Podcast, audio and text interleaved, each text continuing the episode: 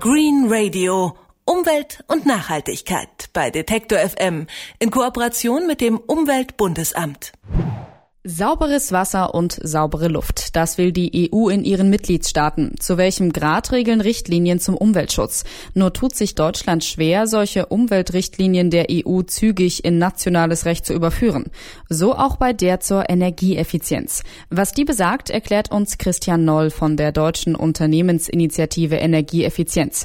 Ein unabhängiges branchenübergreifendes Netzwerk von Unternehmen und Organisationen. Guten Tag, Herr Noll. Guten Tag. Was sieht denn die EU-Energieeffizienzrichtlinie konkret vor? Da geht es darum, dass sich die EU damals 2008 das Ziel gegeben hat, die Treibhausgasausstoß um 20 Prozent zu senken, die erneuerbaren Energien um 20 Prozent auszubauen und den Energieverbrauch um 20 Prozent zu reduzieren. Da hat man dann aber 2011 festgestellt, man kommt nicht so weit, wenn das alles unverbindlich läuft und deswegen hat man erstmalig für alle Mitgliedstaaten gemeinsame Vorgaben gemacht. Da ist beispielsweise drin enthalten eine Vorbildrolle für die Regierung, dass die ihre Gebäude möglichst vorbildlich sanieren und damit eben auch eine Vorbildrolle gegenüber den Bürgern einnehmen. Es gibt unter anderem auch eine Vorschrift an die Industrie, dass diese Energieverbräuche und Einsparmöglichkeiten erfassen sollen, sogenannte Energieaudits. Die trifft jetzt in Deutschland Anfang Dezember in Kraft. Und die wichtigste Vorgabe ist sicher die Vorgabe an die Mitgliedstaaten, dass diese jedes Jahr ihren Energieverbrauch durch politische Maßnahmen um 1,15 Prozent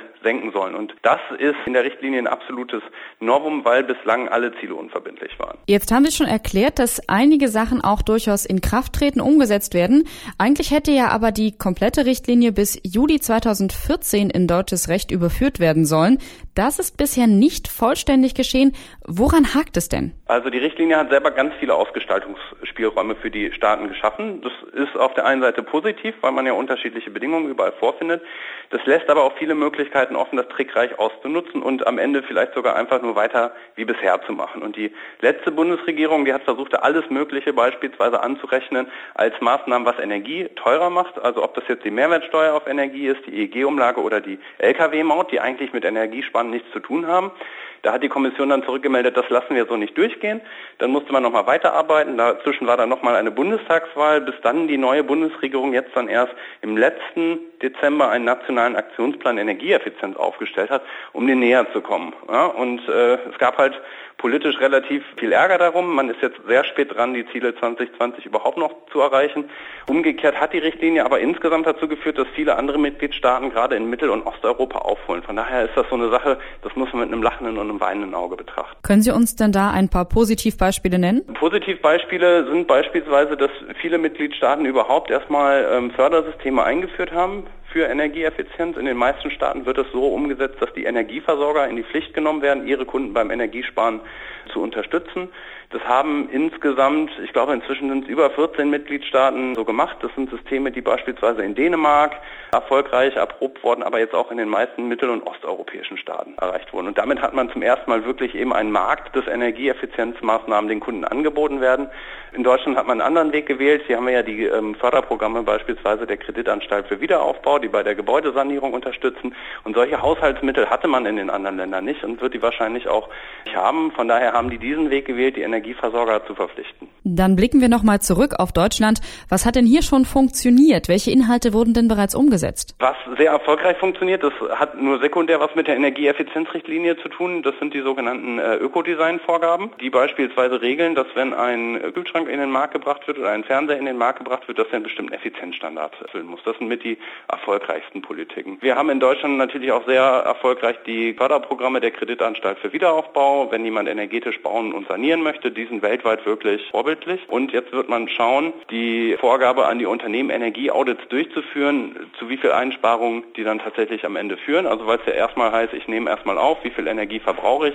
Was ich dann umsetze, das wird man jetzt beobachten müssen und dann gegebenenfalls auch nochmal nachbessern. Wäre denn die komplette Umsetzung der EU-Energieeffizienzrichtlinie in Hinblick auf den deutschen Atomausstieg dementsprechend von größerem Interesse? Hätte von vornherein von sehr viel größerem Interesse sein sollen für den Atomausstieg. Wir haben damals 2011, äh, also kurz nach Fukushima, selber eine kleine Studie gemacht, die gezeigt hat, wir können allein durch wirtschaftliche Maßnahmen im Energieeffizienzbereich elf Atomkraftwerke einsparen. Also das heißt, wir könnten den Atomausstieg allein durch Energieeffizienz schaffen, ohne dass neue Kraftwerke, dass neue Netze, über die ja auch viel gestritten wird, überhaupt gebaut werden müssen. Und am Ende wäre es auch billiger und würde eine ganze Menge Arbeitsplätze schaffen. Jetzt sagen Sie, es hätte also von größerem Interesse sein müssen. Offenbar hat Deutschland ja nicht nur Probleme mit der Umsetzung der EU-Energieeffizienzrichtlinie, sondern eben auch zum Beispiel mit der EU-Vogelschutzrichtlinie.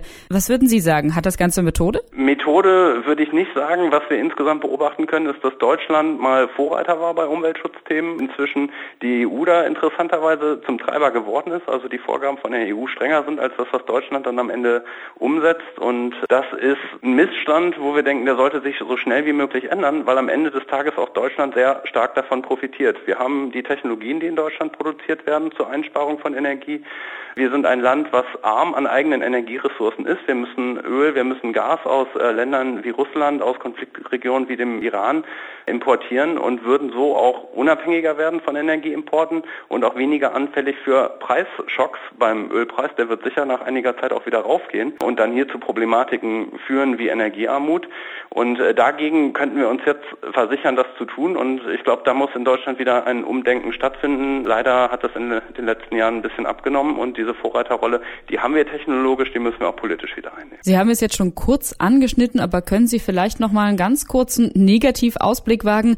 Was ist denn, wenn es bei der Einstellung bleibt? Naja, spätestens wenn die Energiepreise wieder steigen, wird es für Verbraucher und Unternehmen teurer. Wir werden weiter extrem abhängig bleiben von Energieimporten aus Staaten wie Russland und dem Iran und anderen Konfliktregionen. Wir haben in Deutschland heute schon 800.000 Arbeitsplätze. Das könnten mehr werden. Wenn man weniger macht, kann es aber eben auch sein, dass diese Arbeitsplätze wieder gefährdet werden.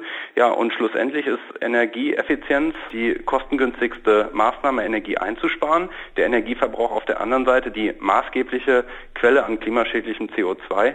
Das heißt, ohne Energieeffizienz wird Klimaschutz nicht nur schwieriger, sondern auch bedeutend teurer werden. Das sagt Christian Noll von der deutschen Unternehmensinitiative Energieeffizienz.